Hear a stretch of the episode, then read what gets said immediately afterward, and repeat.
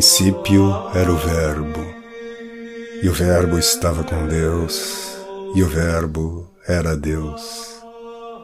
Nele estava a vida, e a vida era a luz dos homens. Seja muito bem-vindo ao podcast O Verbo Luz dos Homens.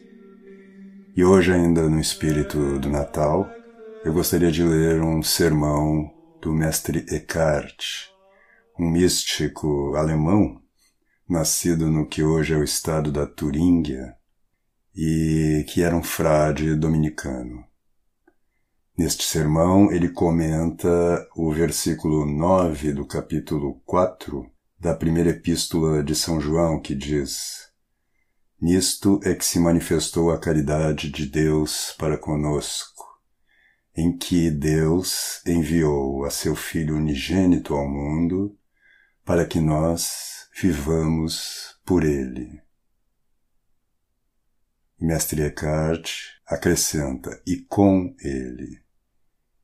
E desta maneira nossa natureza humana se acha incomensuravelmente enaltecida pelo fato de que o Altíssimo tenha vindo adotando a natureza humana.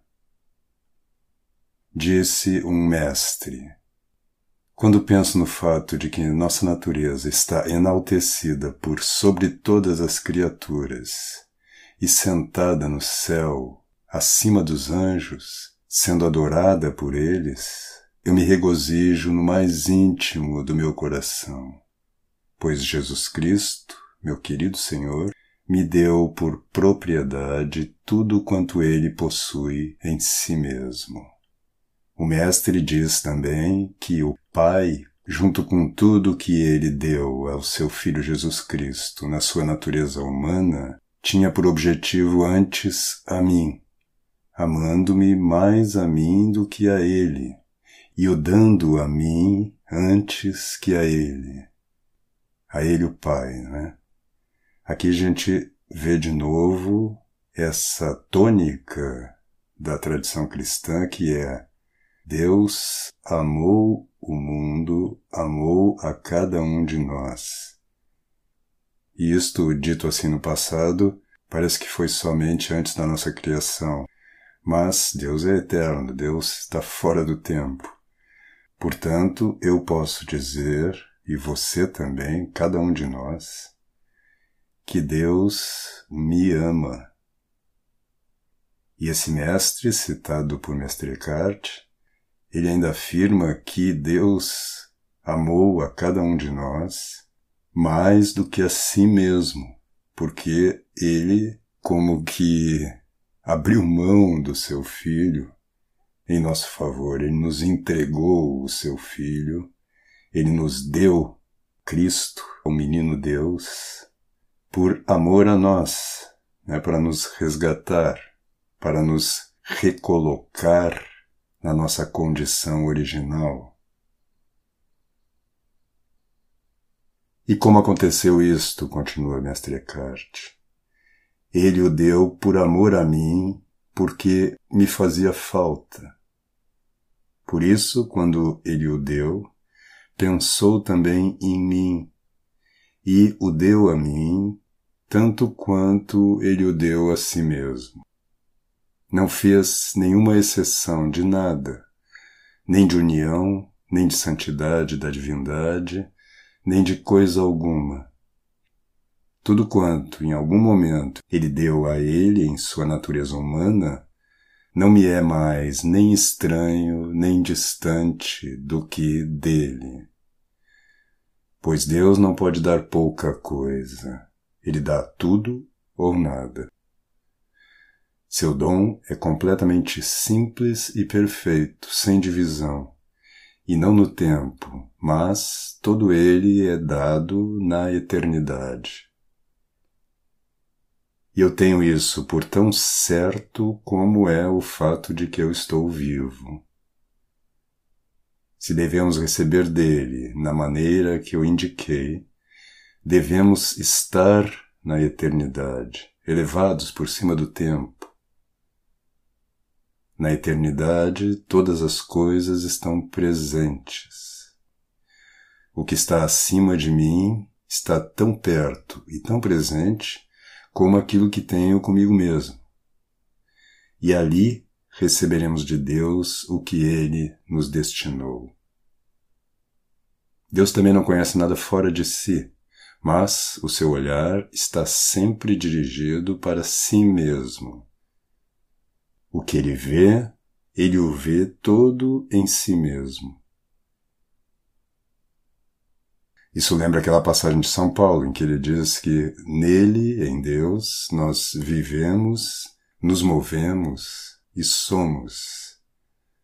Nós estamos dentro de Deus. Claro que Deus não tem um corpo e, portanto, esse dentro não é espacial. Esse dentro, vamos dizer assim, é imaterial, espiritual, invisível, não é? E isto a gente até consegue compreender pelo raciocínio, mas a gente não consegue ver, porque nós estamos aqui neste mundo, no corpo.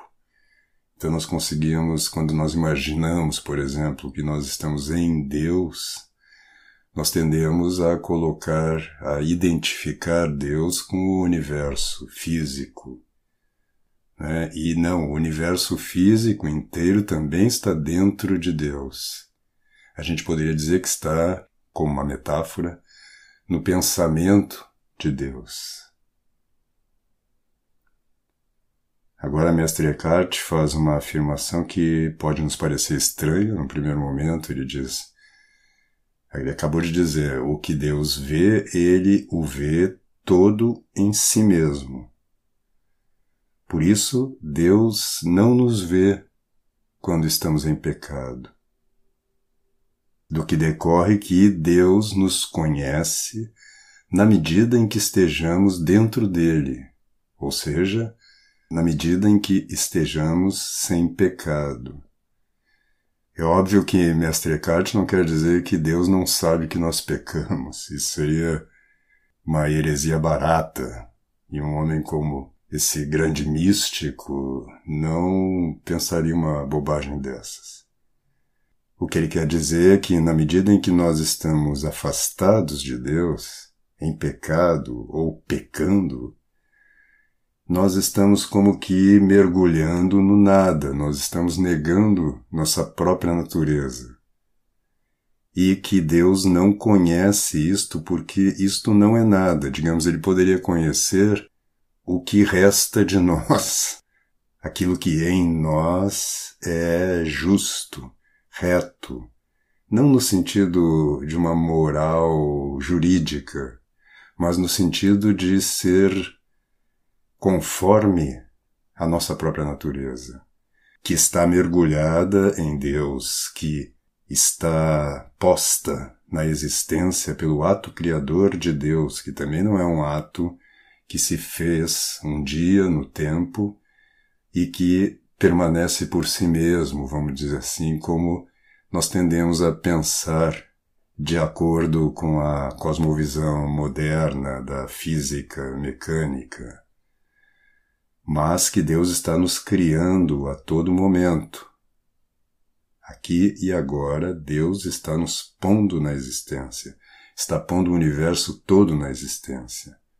Como diz o Cristo no Evangelho, meu Pai opera ainda agora e eu também opero. Né?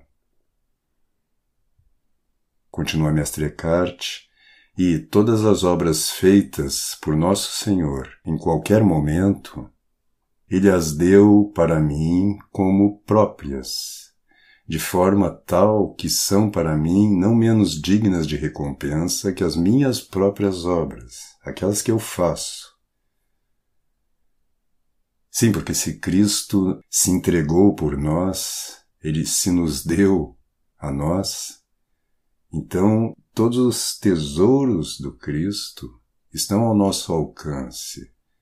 Basta que nós abramos nossas mãos para Ele, basta que nós coloquemos a vontade dele sobre a nossa própria vida, sobre o universo, no, nas mãos de que lhe são de direito, ou seja, nas suas próprias mãos. Que nós não queiramos nós mesmos colocar, como diz o Pai Nosso, a nossa vontade acima da dele. Então todos os tesouros do Cristo são nossos, por direito. Por direito no sentido de que eles nos foram dados pelo Cristo, não que nós tenhamos um direito adquirido por nossos méritos a isso, não. Mas porque é um puro dom de Deus. Continua Mestre Eckhart, então, como toda sua nobreza nos pertence, e se aproxima de nós em igual medida, tanto a mim quanto a ele, por que não recebemos o mesmo?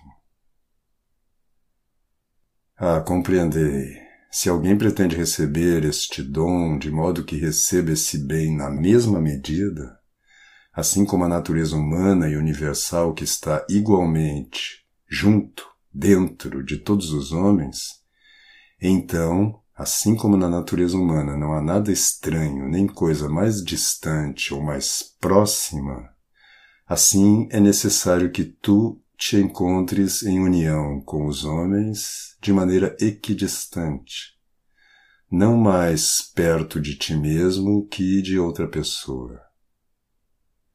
Deves amar e estimar e considerar a todos os homens como iguais a ti mesmo. O que acontece a outro, seja bom ou mal, deve ser para ti como se acontecesse para ti mesmo. Vale lembrar que essa expressão inicial da Epístola de São João, nisto é que se manifestou a caridade de Deus para conosco, essa palavra caridade traduz a palavra grega ágape, que é como geralmente se traduz em latim caritas, esta palavra, que é a mesma palavra que está no mandamento, amar ao próximo como a si mesmo, no Evangelho de Mateus. Então, este amor caridade é um amor que considera o outro como um outro eu, como um si mesmo qualquer outro, todos os homens, mas não como uma generalidade, mas cada ser humano, cada ser humano é, de uma certa forma um outro eu, e deve ser amado como a mim mesmo. Este é o amor ágape, este é o amor caritas. Existe uma outra palavra, muito usada no Evangelho também para amor, que é filia. Ao contrário deste amor, caridade, ágape, filia é um amor, vamos dizer assim, mais da intimidade, é um amor especial, individualizado. O amor que Nosso Senhor tinha por São João, depois pelos três discípulos mais amados, né, João, Pedro e Tiago, pelos doze e assim por diante. Portanto, é um amor, digamos assim, escalonado. Mas não é este que consta aqui desse versículo de São João. Nós fomos amados por Deus. A caridade de Deus para conosco, o ágape de Deus para conosco, né, que o levou a nos enviar o seu Filho unigênito. No próximo episódio, vamos continuar com a leitura deste sermão de Mestre Eckhart. Fique com Deus e até lá.